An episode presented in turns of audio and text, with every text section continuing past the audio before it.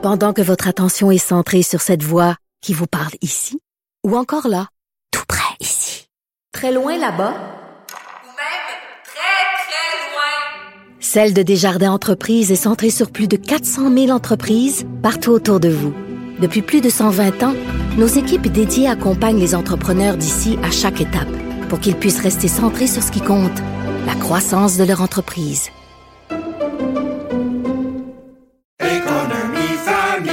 Ici Ricardo. Et Émilie, marchand d'IGA. On a envie de vous inspirer à bien manger. À moins de 5 la portion. Suffit de repérer les produits valeurs sûres et de les cuisiner avec une de nos recettes. Les valeurs sûres, c'est bien pensé, hein? Bien sûr! Détails sur IGA.net. 346. Mathieu Bocoté. Il représente un segment très important de l'opinion publique. Richard Martineau. Tu vis sur quelle planète? La rencontre. Je regarde ça et là, je me dis, mais c'est de la comédie. C'est hallucinant. La rencontre. Bocoté. Martineau. Alors, Mathieu qui revient d'une intoxication alimentaire, c'est pour ça qu'il était pas là hier. J'en ai déjà eu à deux reprises des intoxications alimentaires et c'est assez désagréable, hein, mon cher euh, Mathieu? Oui, il n'y a pas de doute là-dessus. Je ne me confierai pas sur des détails, mais disons qu'hier, je n'appartenais pas à la frange la plus radieuse de l'humanité.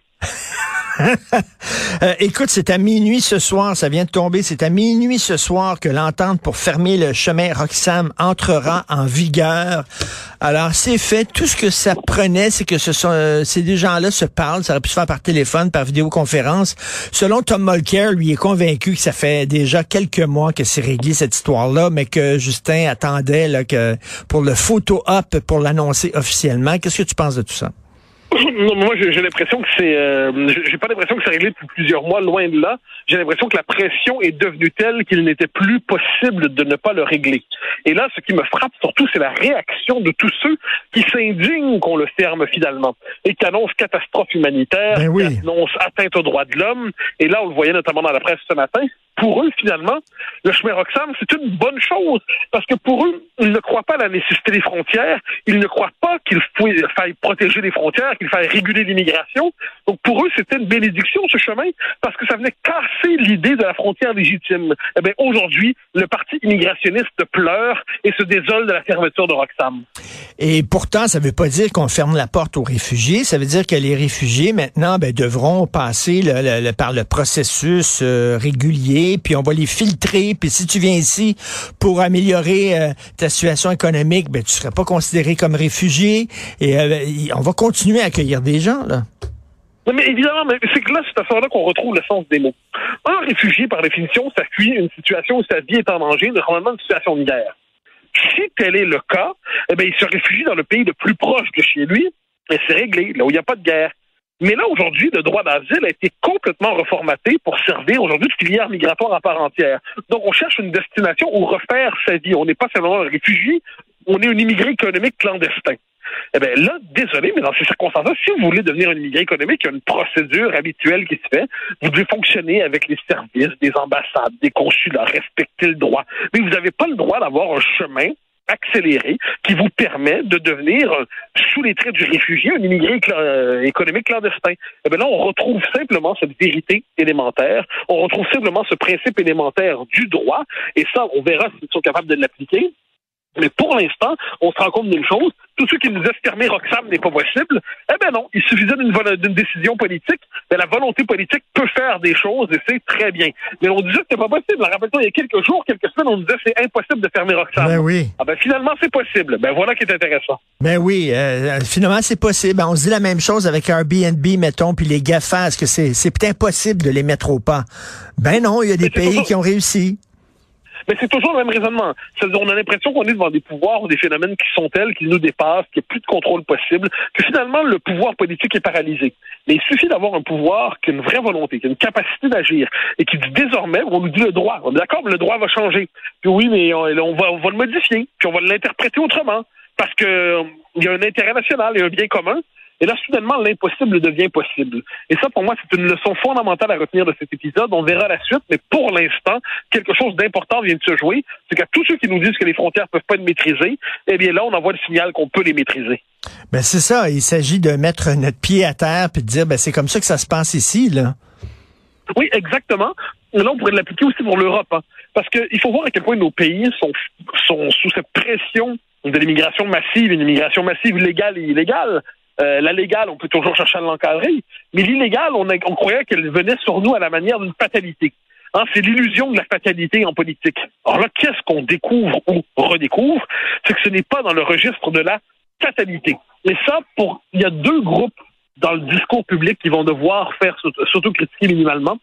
C'est la gauche immigrationniste, et qui considère qu'il faut toujours faire tomber les frontières parce qu'elle considère que la distinction entre celui qui est national et celui qui ne l'est pas est scandaleuse, mais aussi la droite néolibérale qui euh, se cachait derrière le principe d'humanité pour avoir une main-d'œuvre euh, bon marché qui fait pression sur les bas salaires pour se payer souvent, comme on le voit aujourd'hui dans les grandes villes dans le monde occidental.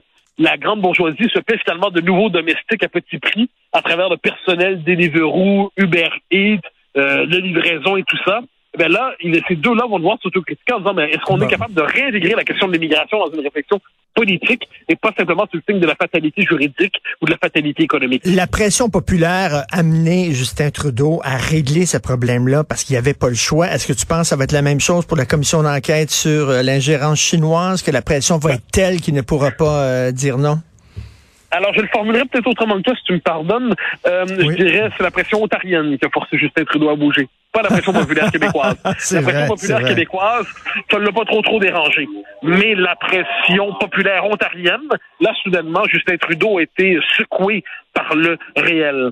Pour ce qui est de la commission d'enquête dont tu fais, à laquelle tu fais référence, elle devient absolument nécessaire. Ça nous oblige à penser tellement de questions qui remettent en question les fondements idéologiques du Canada. Hein, C'est à la fois le rôle des diasporas, la diaspora chinoise, la question de la fidélité, euh, le complexe engendré par le multiculturalisme. Est-ce est d'abord fidèle à sa communauté d'origine ou à son pays d'accueil? Le rôle des États étrangers qui cherchent à manipuler les diasporas. Notre capacité à penser notre propre intérêt national là-dedans. C'est vrai en, en Allemagne avec les Turcs, c'est vrai en France avec les Marocains et les Algériens, c'est vrai au Canada avec les, euh, les Chinois.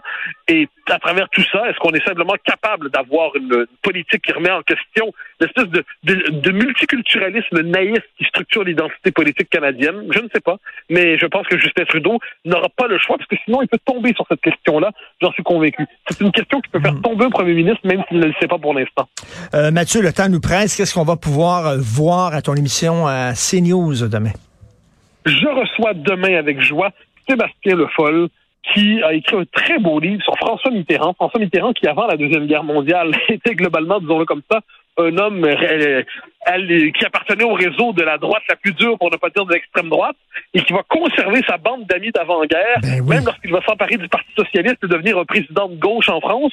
Donc finalement, le thème, c'est est-ce que finalement François Mitterrand, premier président de gauche de la Ve République, n'était-il pas finalement un homme d'extrême droite déguisé en homme de gauche? Je Écoute, reçois euh, Sébastien Le Foll pour nous parler de ça. Très hâte d'entendre ça. Écoute, René Bousquet était le meilleur ami de euh, François Mitterrand. René Bousquet était le chef de la police lors de l'occupation nazie et c'est lui qui avait organisé la rafle du Veldiv. C'était un ami euh, très proche de François Mitterrand. Il continue à se voir jusqu'à la toute fin de la vie de Mitterrand. Et ça va faire partie des thèmes qu'on va aborder notamment demain, tu peux en être certain. Tout à fait. On va regarder ça. Bien sûr, on peut voir ça sur ta page Facebook personnelle. Merci beaucoup, Mathieu. Au grand plaisir, bye bye.